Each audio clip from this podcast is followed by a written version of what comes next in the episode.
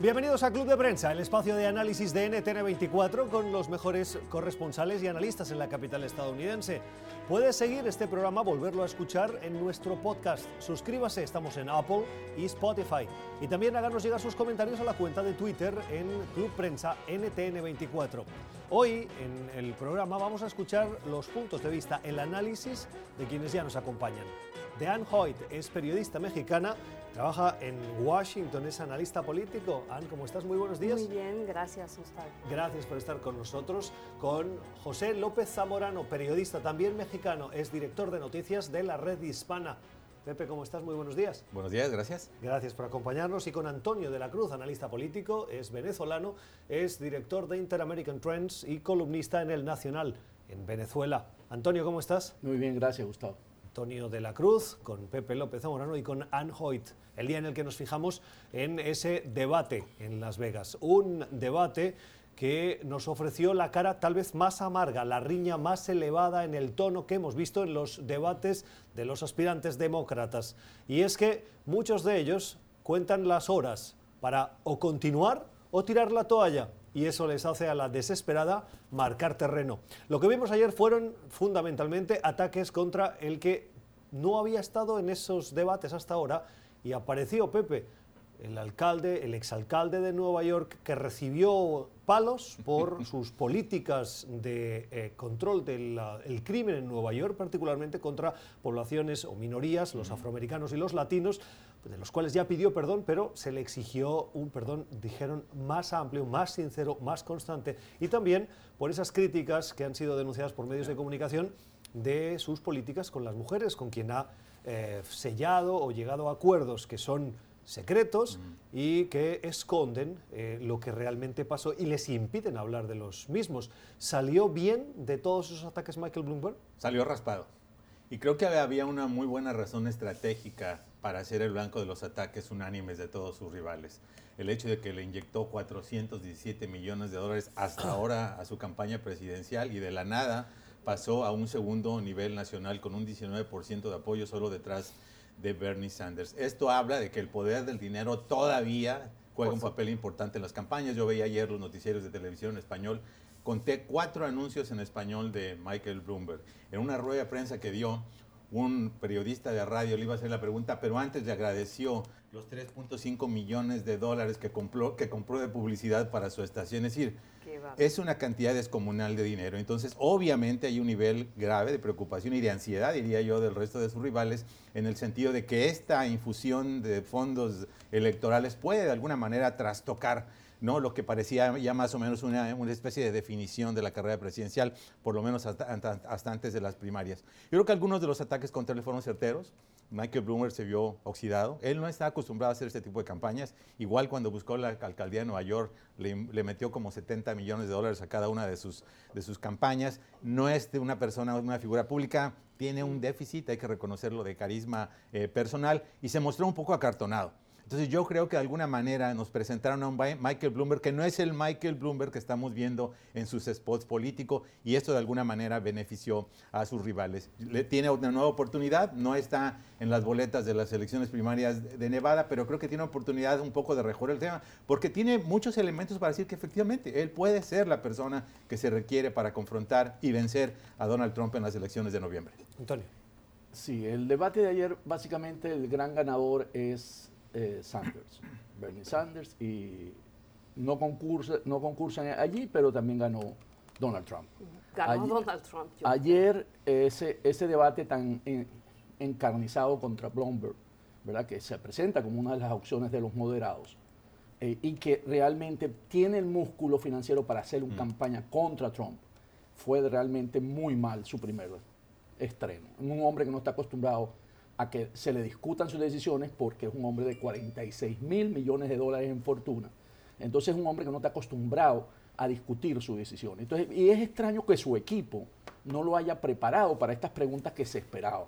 Se esperaba la pregunta sobre el stop and, frisk, ¿verdad? Y se esperaba la pregunta sobre los no disclosure agreements, los, los acuerdos que no se pueden decir entre las mujeres. Esas preguntas se esperaban. Y que él no haya podido responder Sí que respondió. No, no, no de una manera fluida, se justificó. ¿ok? Él usó la justificación y no paró el debate y tuvo que haberlo desvirtuado, él tuvo que haber hecho como en boxeo, apoyarse y dar un golpe y no lo dio, se quedaba y recibía los golpes. Entonces yo creo bueno, que... le dio un golpe a Bernie Sanders. Pero, le dijo, pero bueno, los socialismos. Y el comunismo, pero ahí no logra todavía, ¿verdad? Él lo mejor que hizo fue sobre el cambio climático. Ahí fue donde mejor lució y fue casi al final. Entonces, creo que ayer los grandes ganadores, el gran perdedor es Bloomberg. Yo pienso que el gran eh, ganador del debate de ayer fue Trump. Eh, yo creo que de ninguna manera se puede ver en ninguno de los candidatos que tengan una política definida, que, vaya más allá de quién va a poder eh, ganarle a Trump. En realidad yo creo que el marco de referencia o la referencia que tenían todos era quién puede con Donald Trump. Y en ese sentido pienso que Michael Bloomberg, cuando lo describías, Pepe, hace unos momentos, podrías haber dicho exactamente lo mismo de Donald Trump. O sea, es, es un es un hombre que tiene pues su oscuro pasado, tiene mucho dinero, así es como llegó. En fin, eso ya los demócratas están contando con que al final de cuentas a la gente eso en verdad no le, no le importa tanto. Y sin embargo, lo que sí creo en lo que hay la gran diferencia entre Bloomberg y Trump es en el carisma, ¿no? Eh, Bloomberg no tiene, pues digo, eh, eh, finalmente Trump es un showman. Y la verdad es que cuando tú lo veías en los primeros debates, aunque nunca te imaginaras que podía llegar lejos, era muy simpático, o sea, te hacía reír. Voy a discrepar entusiastamente de, de la idea de que Donald Trump fue el ganador y de que probablemente fue de alguna manera una figura, aunque estuvo ausente, ¿no? Yo creo que cuando analizas en detalle las políticas de cada uno de los rivales demócratas y no las escuchamos en este debate, fue un debate muy entretenido porque hubo mucho golpeteo, pero no fue informativo ni didáctico. Pero cuando analizas las posiciones de ellos, te das cuenta que probablemente cualquiera podría ser un mejor presidente que Donald Trump. Ahora, esta comparación que hizo Warren de que básicamente es uno, una- un millonario arrogante u otro, no creo que no, te- no tiene sustento. O sea, No. Michael Bloomberg tiene un pasado como un defensor de las causas como los derechos de la mujer, los derechos reproductivos, los derechos del matrimonio igualitario. Es un campeón del control de las armas de fuego, es un partidario abierto y ha puesto millones y millones de dólares para lograr la legalización de millones de inmigrantes indocumentados. Entonces, cualquier comparación sustancial, no de forma, no de que son millonarios, que eso me parece superficial, entre él y Trump me parece que están un poco Pero desencontradas. Sabes que no al lo veo final la gente vota por, por lo que ve desafortunadamente. Yo pienso que, que Bloomberg efectivamente, de todos los que están ahí, es el único que realmente debido a, a su sustancia y no la forma, a su contenido y no forma, sería el mejor en muchos sentidos. Pero la gente al final, ya sabes, vota por quien le parezca más Eh, simpático para déjame- irse a tomar una cerveza. Déjame preguntarte una cosa. Ya te doy la palabra, Antonio, pero déjame preguntarte una cosa. Em, Sanders ayer dijo una cosa que a mí me llamó la atención y es, para ganarle a Donald Trump necesitamos la movilización más grande que se haya podido eh, ver en este país, superando a la que consiguió Barack Obama que le llegó a la presidencia. Y para eso es necesario movilizar a minorías como afroamericanos, como los latinos. Ah, hoy las encuestas de los afroamericanos y los latinos no están con ah, Joe Biden y no están con Michael Bloomberg. Están fundamentalmente con quien está más en los extremos. Eh, y vemos, por ejemplo, a Sanders, que está cautivando al voto latino, como tal vez ningún otro candidato lo está consiguiendo. Y, y bueno, muy mal porque finalmente eh, Sanders no ha sido un defensor de la causa hispana o de los migrantes para nada. Entonces, este, realmente, como digo, el, el- el electorado se va por lo que alcanzan a escuchar, así como el mensaje más... em, el, el que más se repite y eh, no, no saben en realidad la trayectoria y que de esa manera yo creo que Sanders, en- por lo menos a los hispanos, es el que menos Ajá. le conviene. Y hay otro asunto que Antonio tú lo comentabas y me gustaría que abundásemos en el, en el tema y es el de que Bloomberg no estaba preparado. Bloomberg es el empresario que está al frente de una multinacional que eh, conoce el mundo, ha viajado, es una persona viajada y, y formada y que ha sido alcalde de Nueva York, que es una de las ciudades más difíciles a la hora de gobernarlas. ¿Por qué consideras que Bloomberg no está preparado para recibir preguntas incómodas con la trayectoria que tiene? Precisamente el poderío, cuando tú estás en, ese, en esa posición tan privilegiada, con ese poder, ¿verdad? Mm, Es arrogante en ese sentido, en, no escuchar básicamente, porque él es Mike, él logra los, los resultados. O sea, es un hombre que tiene una fortuna de 42 mil millones. Creo que ya subió a 64 mil millones de dólares. mil millones de dólares. O sea, es una cosa inmanejable. O sea, es más que los productos internos de los países. Ya me gustaría a mí tener ese problema. De, según, según, Sanders, él dio una cifra ayer de que eran más de 150 millones americanos en volumen de income. O sea, es la fortuna de este señor. Entonces, al estar en ese ¿verdad? encubrimiento, él le cuesta mucho y es, es él, es Michael. Él sabe que al final lo puede lograr porque ha sido exitoso.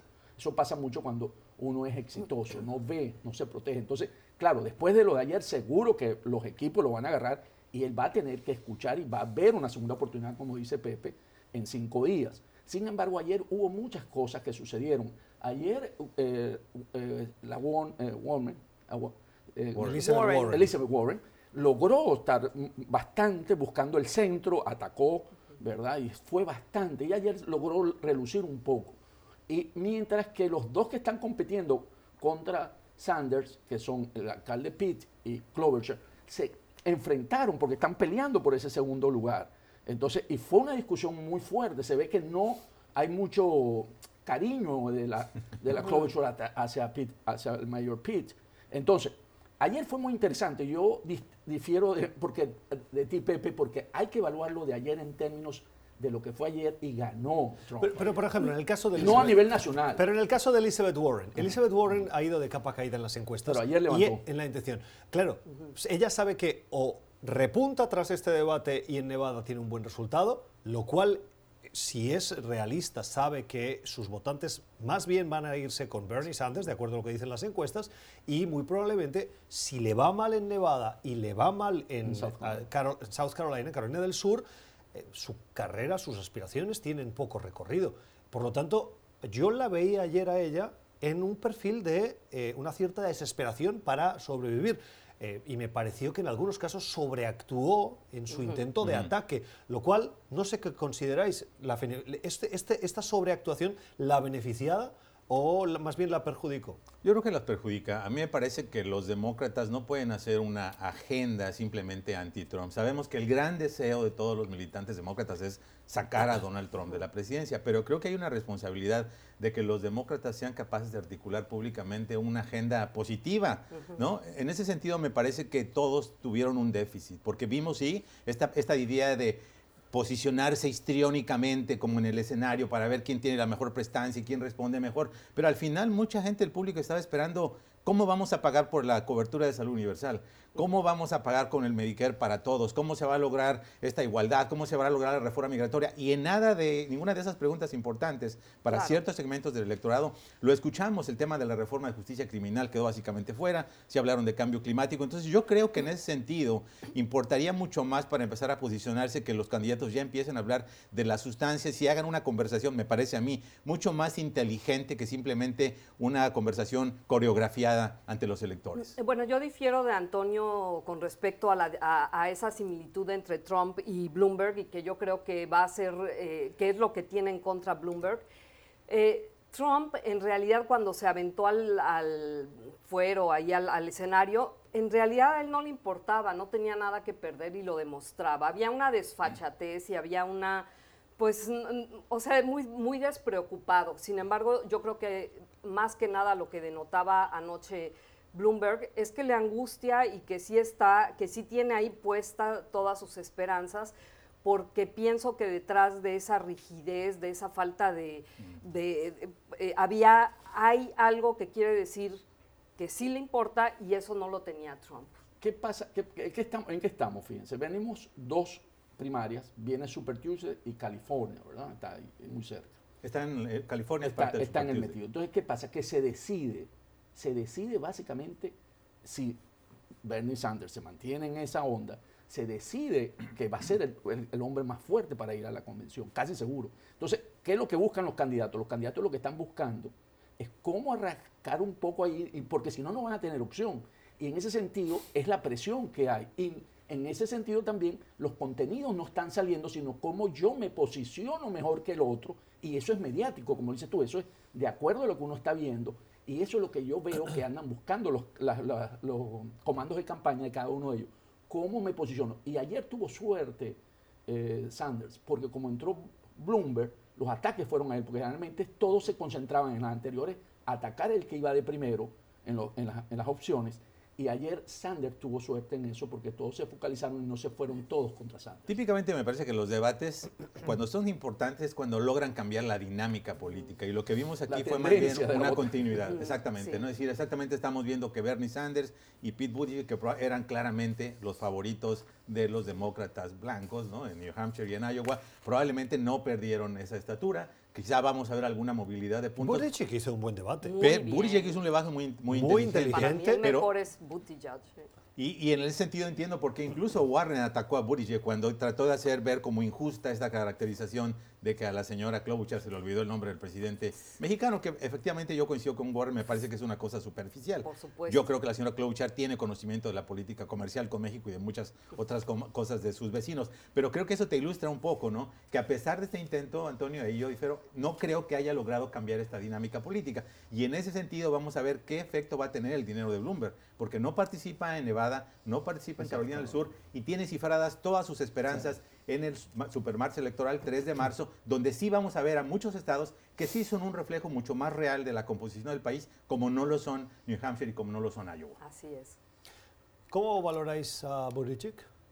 A mí él me pareció el mejor, sinceramente muy difícil que gane, este, pero pues es un hombre joven, dinámico, digo, no es que importe, pero vaya, algo quiere decir que sí se sabía el nombre de, del presidente de México y bueno, no sé, eh, creo que la tiene difícil por otras circunstancias, pero pues él es... Y también le falta experiencia, eso sí, es muy pronto. Un buen desempeño sin ser el sobresaliente para mí de ayer. Interesante.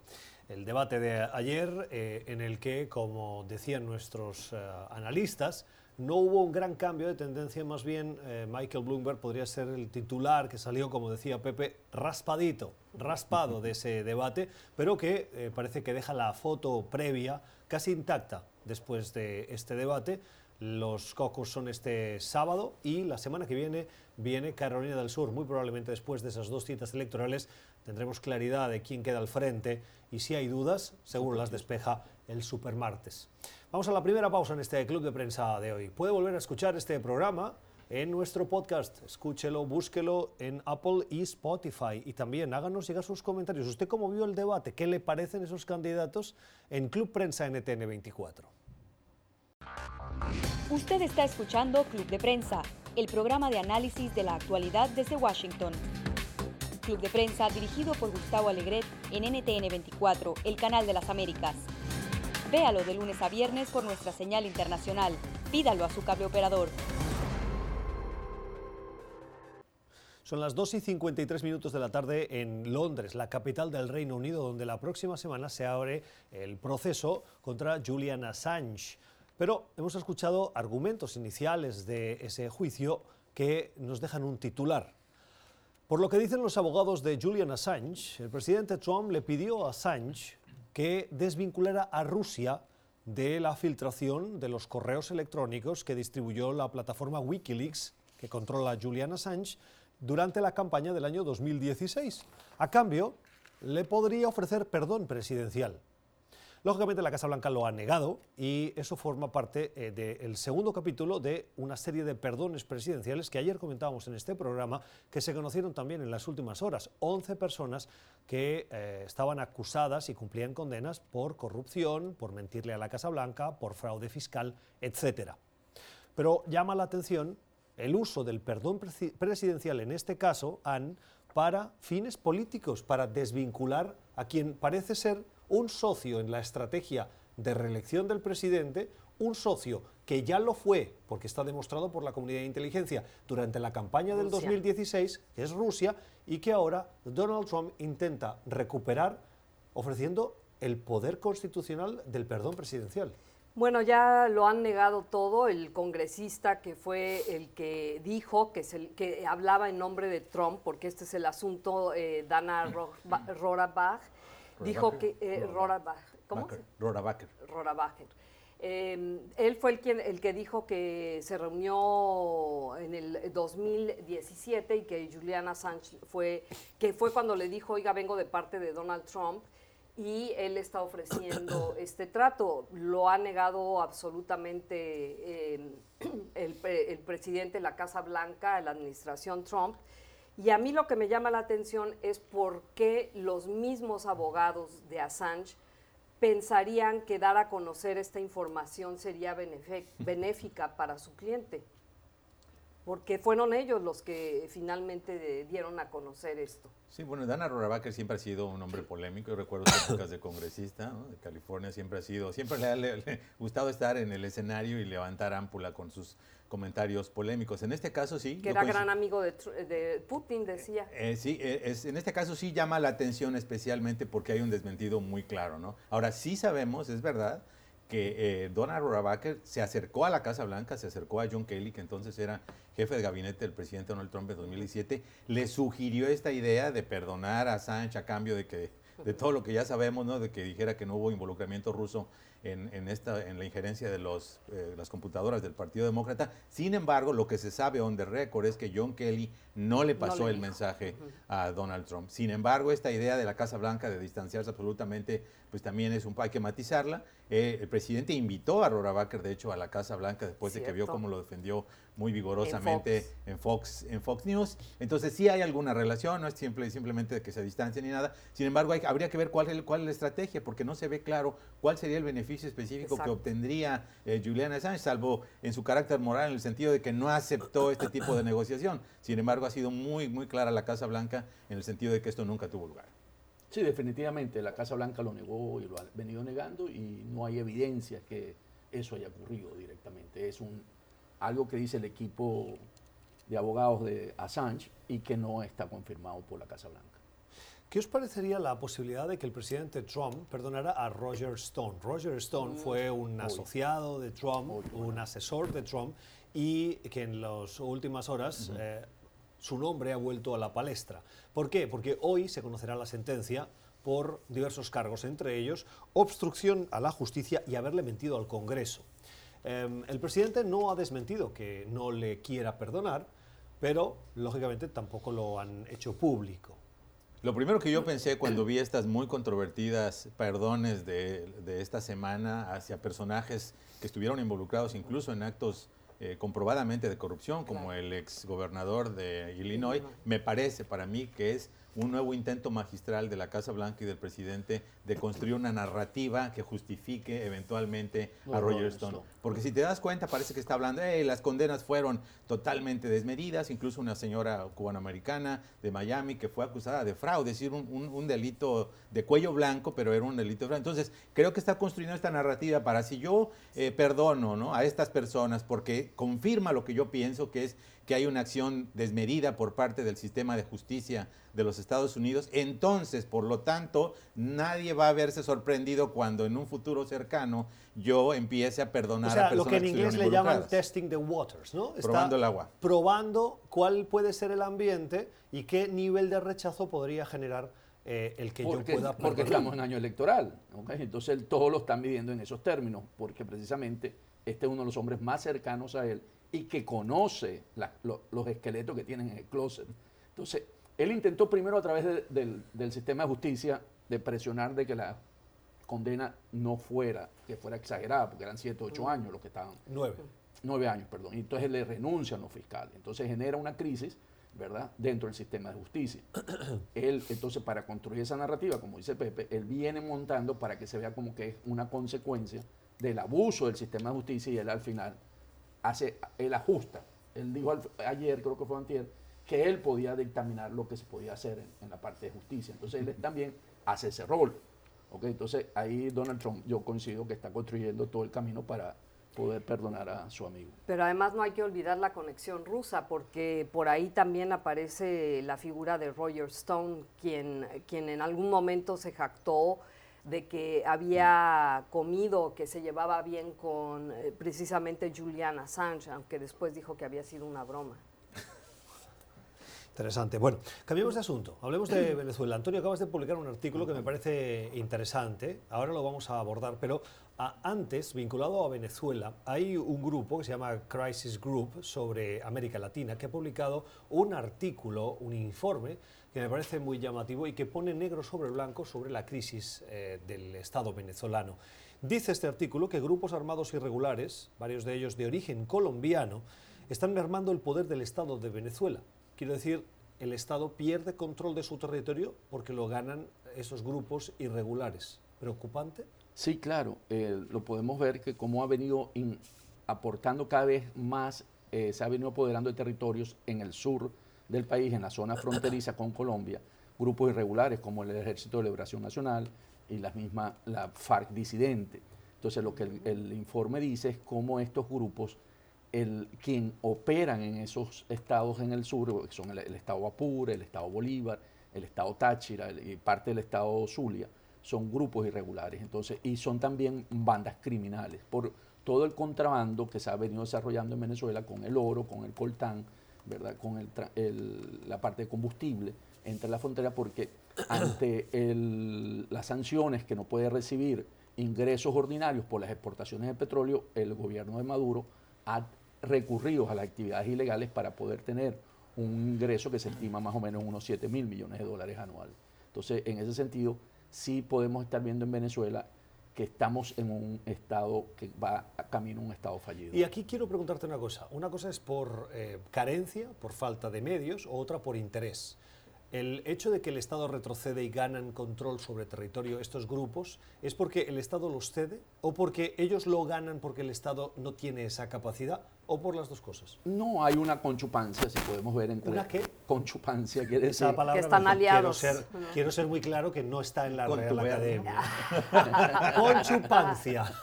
Dios mío. Le sirve siga, siga, siga, doctor. Un contubernio. Un contubernio, esa sí. Eh, esa te gusta más. Entonces, ¿qué ocurre entre el Estado? Porque el Estado necesita para poder dominar en esa zona y cómo se ha venido sosteniendo frente a los elementos que incurren allí. Sí, bueno, la actividad criminal en casi todos los países medra en la frontera, ¿no? Eh, los, estos grupos ilegales, ¿no?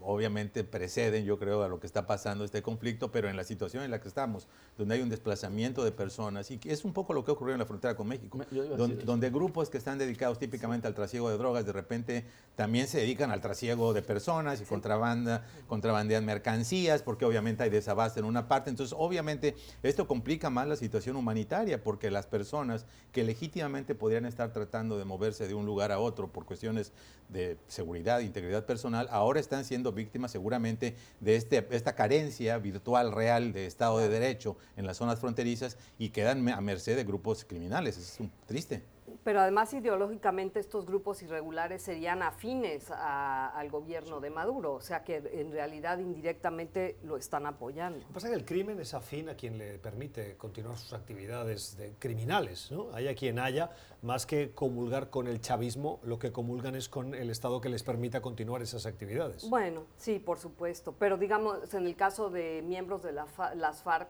que decías que todavía podían, ex miembros de las FARC, está todavía ahí, sí, disidente. Sí, o sea, definitivamente el elemento ideológico no eh, está presente, pero no es lo principal. Lo principal es. ¿Tú crees que hay elemento ideológico? es decir, hoy en día una banda criminal no, ya no tiene esa ideología.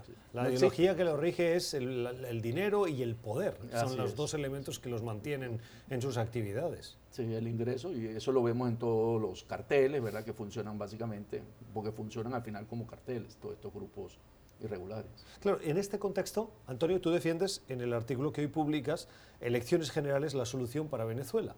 Y entonces aquí lo que me lleva a preguntar es cómo se pueden organizar elecciones generales con un Estado fallido que no garantiza ni la independencia, ni el acceso al voto de todos sus ciudadanos, ni el recuento garantizado, entre otras cosas porque el, sistema electoral está absolutamente amañado y controlado por el, por el régimen. Sí, ahí básicamente lo que yo planteo, Gus, es que hay una narrativa que está montando el, régimen de Maduro que quiere que haya elecciones parlamentarias este año, que le toca, que le corresponde. Pero resulta que esas elecciones parlamentarias no resuelven la, crisis que vive Venezuela, porque la crisis de Venezuela es por una elección presidencial que ocurrió en el 2018 con fraude. Y, todo se desprendió después de allí, cuando se le vence el ciclo presidencial a Maduro en el 2019, con él se autoproclama o se proclama en el TCJ, en el Tribunal Supremo de Justicia, el que deja de empezar a ser ilegítimo a partir de ahí. Entonces, si tú no corriges la causa de origen, que es la elección presidencial, en Venezuela la crisis se va a seguir manteniendo, pues las sanciones no se van a retirar. Entonces, ¿qué ocurre? Si corresponden elecciones eh, em, parlamentarias, porque el ciclo también termina y le toca en diciembre este año, y hay este presidencial que hay que corregir, hagamos unas generales para ver si salimos de esta crisis política, porque de otra manera, como tú lo acabas de señalar, Venezuela va en camino a una profundización de la crisis y al Estado fallido, y va a ser una consecuencia muy fuerte para la región seguir sosteniendo el Estado venezolano en términos de éxodos, porque podríamos estar viendo un éxodo de 7 millones el próximo año si seguimos en este desgaste. Y internamente las condiciones de hambruna y de falta de medicamentos van a ser muy fuertes. Sí, yo, creo que tocas un punto importante, es decir, leí el artículo de, de, Antonio, es decir, efectivamente va a haber grandes retos para determinar que esas elecciones que pudieran darse como él propone simultáneamente, no solo generales, sino parlamentarias, para de alguna manera satisfacer lo que son las demandas eh, de ambas partes, el gran reto va a ser que sean elecciones creíbles la, configuración de los órganos electorales que le den certeza al proceso, la manera de garantizar no solamente la, los extranjeros. Exactamente, los observadores, pero no solo eso, la, garantizar que la población pueda participar libremente y no haya hostigamiento, que no se le obligue a los burócratas o a quienes reciben beneficios de programas sociales que voten por ciertos Ani y yo tenemos cierta experiencia en ese sí, tema. Creo que manejamos el tema. Entonces yo creo que va a ser un gran, un gran reto que, que el proceso, si es que se da, eh, tenga esa credibilidad. Ahora entiendo el escepticismo de, Antonio en su artículo cuando él dice, bueno, parece que se está construyendo simplemente la idea de que se regresa al diálogo para que las cosas no cambien, ¿no? Y ese es uno de los peligros mayores, que todo sea una simulación y que en realidad no haya un cambio de fondo. Sí, que todo cambie para seguir igual, que es la gran eh, lógica de la política. Bueno, el análisis hoy de Anne Hoyt, de Antonio de la Cruz y de José López Zamorano en este programa que usted puede volver a escuchar siempre que quiera si se suscribe a nuestro podcast. Estamos en Apple y Spotify. Y háganos llegar sus comentarios sobre lo que escucha, los puntos de vista de nuestros analistas en la cuenta de Twitter Club Prensa NTN24. Usted está escuchando Club de Prensa, el programa de análisis de la actualidad desde Washington. Club de Prensa dirigido por Gustavo Alegret en NTN 24, el canal de las Américas. Véalo de lunes a viernes por nuestra señal internacional. Pídalo a su cable operador. Son las 9 y 12 minutos de la mañana en Ciudad de México. Varias noticias hoy nos llevan a este país norteamericano. La primera que les propongo comentar es la acusación que ha hecho la organización Alto al Secuestro, que dice que el gobierno de Andrés Manuel López Obrador maquilló, realizó ajustes y reclasificación de datos para que su gobierno saliera beneficiado. De los 482 casos de entre el 2018 y el 2019, eh, lo que han hecho ha sido rebajar esa cifra a conveniencia. Pepe, ¿eso demuestra que no están por la transparencia o están ajustándose a criterios internacionales y por lo tanto tienen razón? Me inclino a pensar por los segundos. Vi las historias que se publicaron sobre este tema y aparentemente se hicieron reclasificaciones de algunas. Por ejemplo, cuando en algunos casos había lo que en México llamamos un secuestro express, que es que te agarran en la calle para quitarte tu tarjeta de crédito, te llevan al cajero y de ahí te sacan el dinero. Es decir, no lo clasificaban como un secuestro en el sentido tradicional que lo entendemos. Te privan de tu libertad, que piden un rescate, en muchas ocasiones de manera violenta, agresiva, etcétera, ¿no? Entonces, quiero entender por qué razón se dio esta clasificación y si tiene una lógica, no necesariamente de tratar de ocultar la realidad, porque todo el mundo sabemos que hay un tema de inseguridad eh, serio en México, sino más que nada para determinar cuál es la casuística real que está ocurriendo en el país. Ahora, obviamente, la señora de Wallace ha estado trabajando mucho en este tema, tuvo una historia personal precisamente de un secuestro que la involucró en ese tipo de activismo social. Yo creo que me gustaría leer todavía más a fondo para ver cuáles fueron los criterios de, de, reclasificación y si eso fue una actitud de alguna manera legítima para entender cómo está evolucionando para bien o para mal el fenómeno de la violencia y de la inseguridad en México. Bueno, yo como alguien que ha experimentado esa modalidad del secuestro express, te puedo decir que la diferencia, me imagino, entre un secuestro en forma y ese, eh, pues es solamente el tiempo, porque eh, no, no, te tienen más de 24 horas, pero en ese momento pues tú no sabes si, si te van, van, a respetar tu vida o no. Disculpa, para estar claros, cuando dices que has experimentado, es que a ti te secuestraron express. Sí, un secuestro express. ¿Cómo fue? Pues tomamos toda, esto fue en 96, o sea que todavía no estaba tan mal la cosa y eh, mi esposo y yo tomamos un taxi en la calle a las 11 de la noche, claro. Este, ahora ya se sabe que eso jamás lo puedes hacer y eh, al, irnos bajando a donde nos teníamos que bajar, el taxista llega, abre la puerta el taxista y en eso llegan tres individuos y dicen, no, métanse, métanse con pistolas, nos dicen que, que cerremos los ojos, nos tuvieron, eh, se fueron, yo creo que el taxista estaba coludido también, aunque se hacía el que no sabía nada y que también era víctima de ellos, y nos tuvieron toda la noche, toda la noche en una como bodega. Y eso fue lo que más eh, pues nos asustó porque sí sabíamos de que había eh, secuestros express donde te andan paseando por toda la ciudad y por lo menos dices, bueno, no me van a poner un balazo aquí en media calle, pero a nosotros sí nos llevaron a una bodega y aparte a mí se me olvidó mi número de PIN. Entonces, porque van a lo, que ellos llaman pues a, milk, em, a ordeñar las tarjetas de, débito y se me olvidó mi número de PIN. Entonces, este, del miedo debe ser.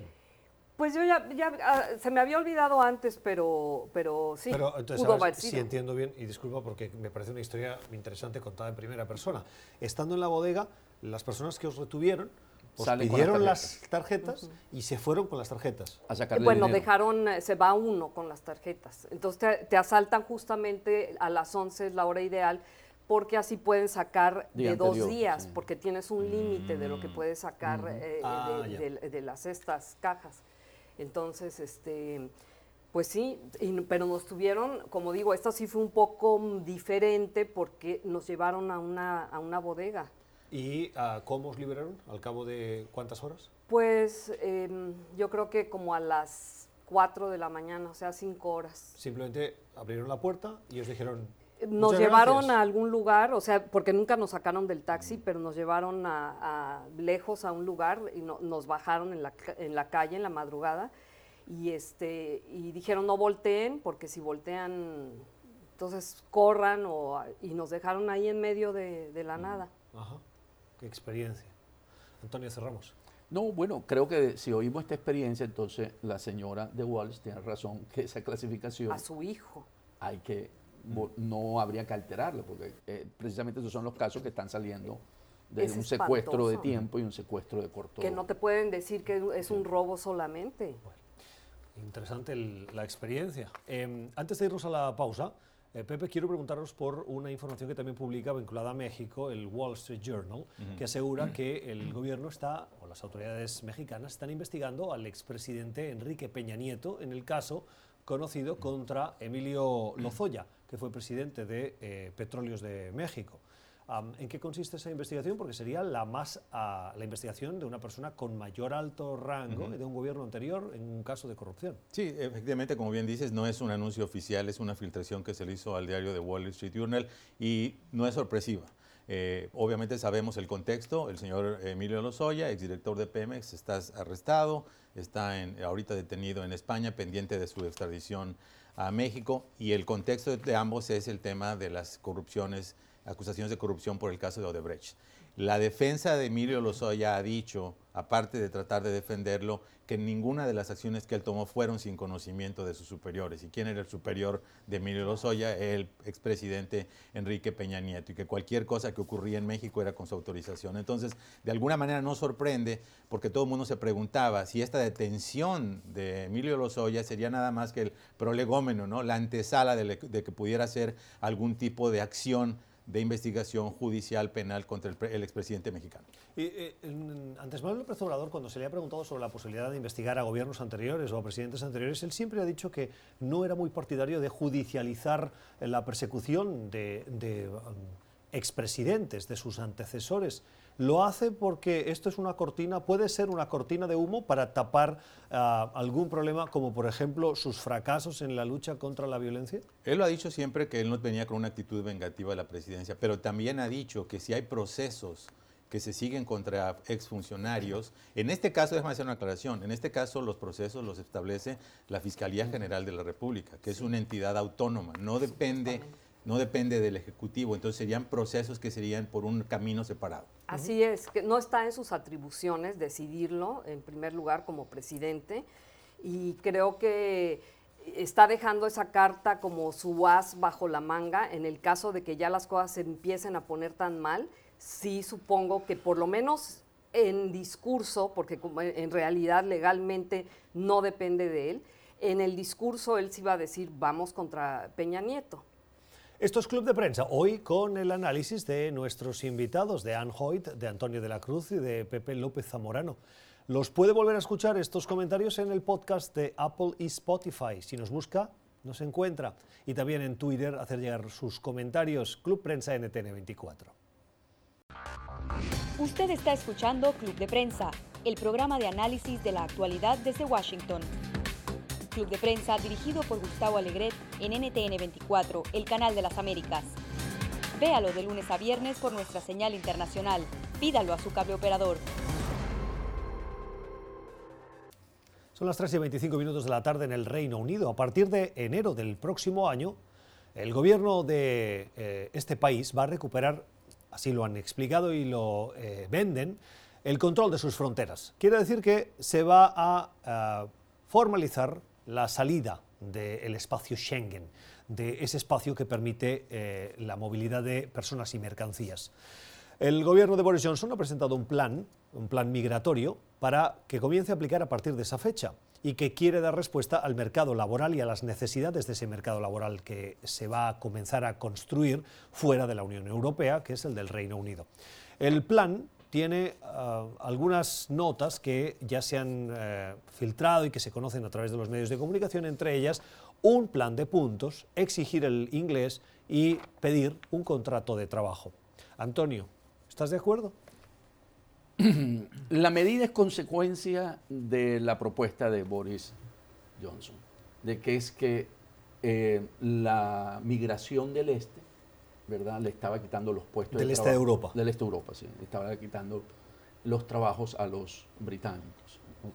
Y hemos visto siempre, y eso lo podemos ver también si hacemos una correlación con Estados Unidos, que hay una cierta parte del sector de la economía que siempre se hace con trabajadores que no tienen todas las calificaciones, que son trabajadores en el sector agrícola, en el sector hospitalario, y en ese sentido el Reino Unido va a tener ahí un impacto, porque esos trabajos generalmente han sido realizados por personal no inglés, no británico. Y uno de los que vemos en el sector em, de salud, básicamente ahí va, eh, los españoles han cubierto una grande plazas ahí, tanto médicos como enfermeros. Entonces van a tener que tener unas visas de trabajo y van a tener que hablar inglés y van a tener que a poder aceptar. Eso va a tener, mientras se ajusta la economía y si se crean esos eh, profesionales o esos eh, trabajos de, de menor mm, calificación, va a sufrir un poco en términos de servicio la economía.